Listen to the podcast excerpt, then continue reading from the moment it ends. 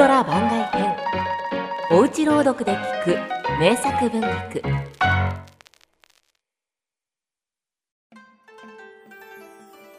雷神の玉。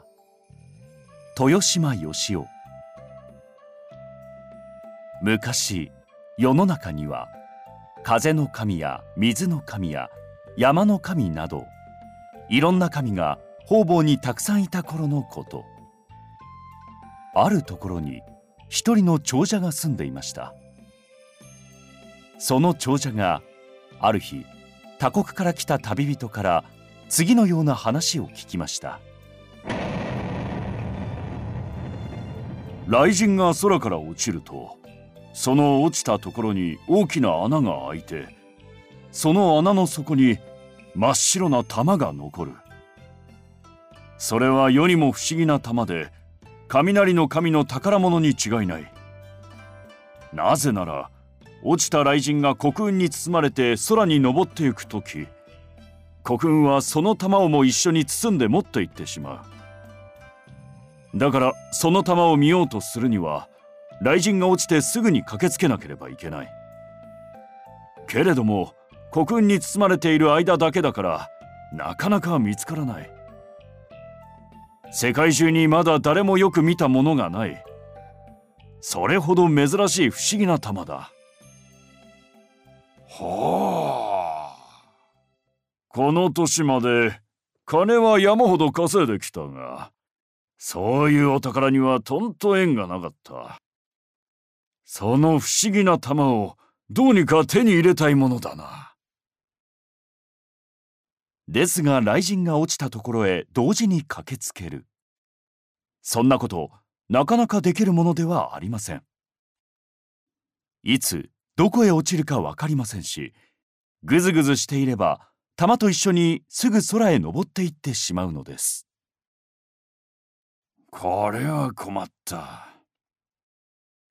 そして幾日も考えあぐんだ末長者はとうとうある計画を立てました。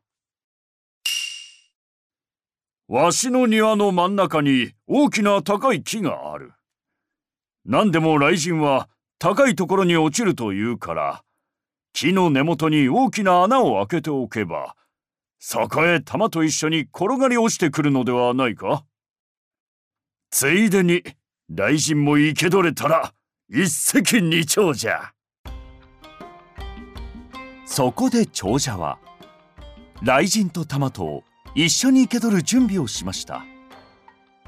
大勢の家来たちに言いつけて丈夫な縄で大きな網をこしらえさせこれを庭の大木の周りに張らせ網につけた綱を一本引けば網が大木の根元にすっかりかぶさってしまうようにしました。こうしておけばとうまくいくに違いない。そして長者は流動雲が空に出てきて雷が鳴り出す日には庭の隅に飛び出して網の綱を握りしめ大臣が大木に落ちるのを待ち受けました。ところが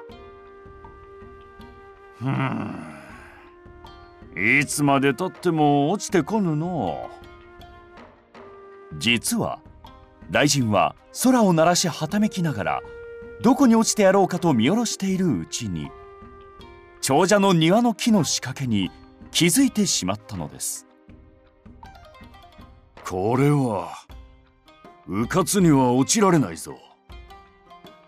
そしてますます勢い強くなりはためいて長者の家の近くに何度も落ちてみせましたが仕掛けのしてある木には一度も落ちませんでしたどうすれば庭の木に雷の神が落ちるだろうか。そうじゃ。何か雷神の好きなものでも置いておけば落ちてくるのでは。都で有名な物知りなら知っているに違いなかろう。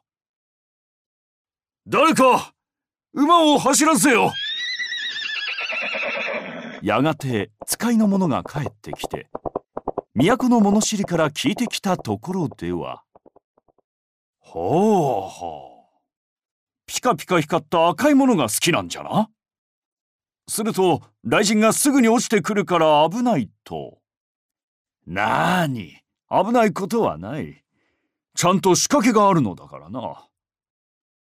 だが、そのピカピカ光った赤いものというのは、はて。ん？ん。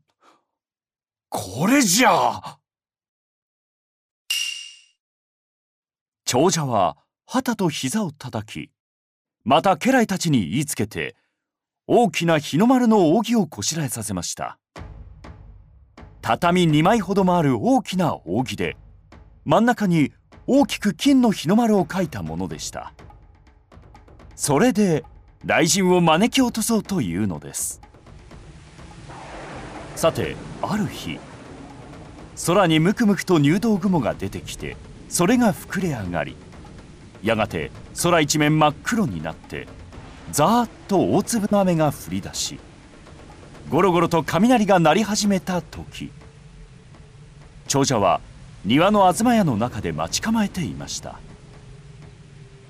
大きな金の日の丸の扇を東屋の軒から差し出して空に向かって両手で仰ぎながら雷の神を招き落とそうとしました。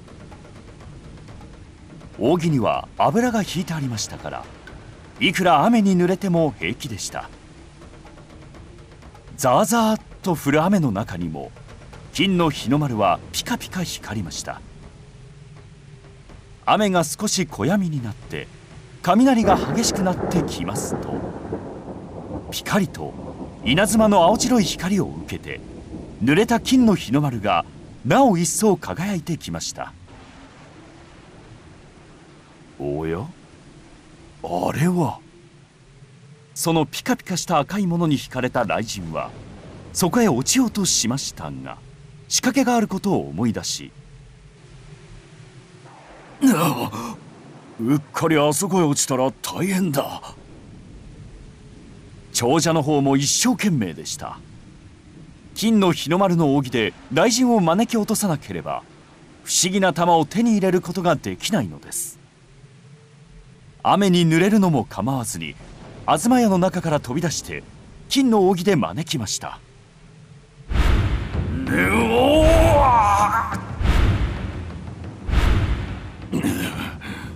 どうしてもあの金の日の丸扇が気になるがそばには仕掛けが。